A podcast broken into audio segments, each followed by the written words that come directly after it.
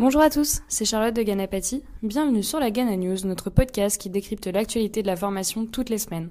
Allez, c'est parti pour un tour d'horizon des news de la formation. Pour la première actualité de cette semaine, j'interview Nicolas Levaufre, coordinateur pédagogique à l'école E-404.io. Alors bonjour Nicolas, euh, est-ce que tu peux te présenter? Bonjour Charlotte, bonjour à tous ceux qui nous écoutent. Donc je suis Nicolas Levaufre, euh, coordinateur pédagogique de l'école 404, une école informatique qui, se, qui forme à la conception et au développement de solutions numériques. Mon travail consiste dans la réalisation des programmes pédagogiques euh, pour les apprenants, tout en assurant ben, un suivi pédagogique et qualité euh, au cours de leur formation. Eh bien, peux-tu nous parler en quelques mots de E404.io 404.io, ça représente l'ensemble des services que nous proposerons à la prochaine rentrée. Ça commence par notre site où les candidats peuvent venir euh, prendre rendez-vous. Ensuite, ça comprend aussi notre espace numérique de travail qui inclut un service de gestion pédagogique avec euh, typiquement les accès aux cours, les évaluations, un service de gestion administratif, donc là c'est plus pour le suivi des présences-absences, euh, les résultats, les certifications, et euh, notre propre métaverse, le tout développé euh, par Ganapati qui nous laisse un accès en avant-première. Très bien, donc peux-tu nous préciser les grands changements qui s'annoncent pour l'école 404 à la rentrée? Alors à partir de la rentrée, l'école 404 sera uniquement accessible sous une nouvelle modalité pédagogique, le téléprésentiel. Les formations seront faites en ligne, en direct avec les formateurs chacun depuis chez soi. Ces changements est possible grâce à notre plateforme LMS, donc un Learning Management System, où les apprenants pourront accéder à leur suivi, leurs examens et leurs notes et les rediffusions des cours. Le LMS est relié à notre métaverse, donc qui est un espace virtuel de formation. C'est une représentation digitale de notre école. C'est plutôt gamifié, hein, c'est typiquement on dirait un petit jeu vidéo en 2D.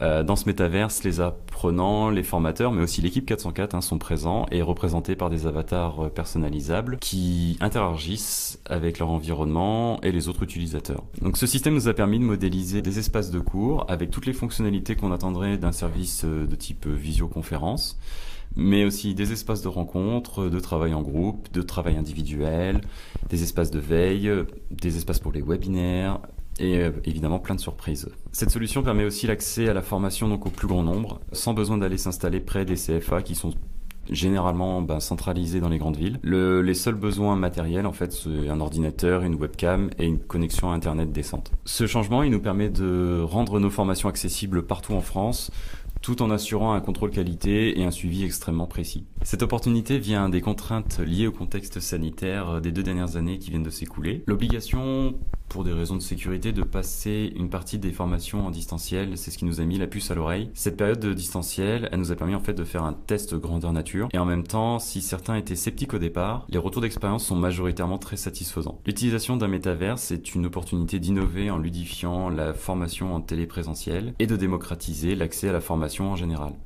Si vous êtes intéressé par le développement, n'hésitez pas à venir consulter notre site i-404.io. Quels titres euh, sont proposés par e-404.io Donc à partir de la prochaine rentrée, euh, les titres professionnels que nous proposerons seront euh, donc développeur web et web mobile, un bac plus 2, qui a une approche euh, surtout euh, technique hein, du web et du mobile, et le concepteur développeur d'application en bac plus 3, euh, donc qui part sur la même couche que développeur web et web mobile, mais qui rajoute aussi évidemment toute une couche d'abstraction sur les concepts techniques, et il intègre également en fait toute une partie conception, donc là ça entend modélisation des données, leurs relations, les parcours clients, les rédactions de cahiers des charges, les choix et les justifications de spécificité fonctionnelle, la compréhension et conception des utilisateurs euh, d'abord. Et puis ensuite, euh, bah, on a d'autres formations titres qui seront en préparation, mais dans un second temps. Donc ce sera peut-être l'occasion de me réinviter. Eh bien, bien évidemment, on te réinvitera euh, pour un, un prochain podcast. Que tu as informé du nouveau programme d'investissement d'avenir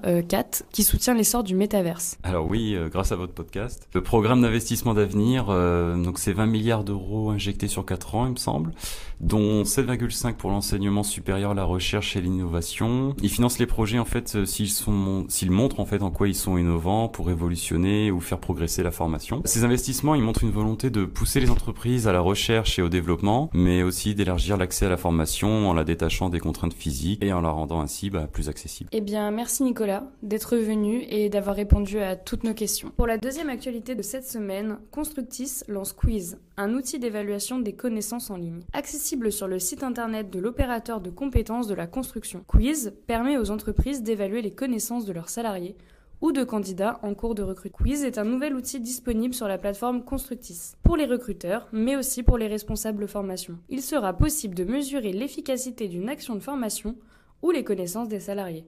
Il sera ensuite plus facile de déterminer celles qui sont à développer et affiner ainsi leur plan de développement des compétences. Quiz peut également servir de support d'échange pour animer des sessions d'information sur la prévention et la sécurité, précise Constructis. Pour la dernière actualité de cette semaine, nous avons la semaine de la qualité de vie au travail du 20 au 24 juin 2022. L'ANACT et l'ARACT, Agence nationale et régionale pour l'amélioration de la qualité de vie au travail, organisent la semaine pour la qualité de vie au travail. Pour cette édition 2022, le thème portera sur la question du sens au travail. Suite à la crise sanitaire, les salariés ont été bouleversés dans leurs conditions de travail.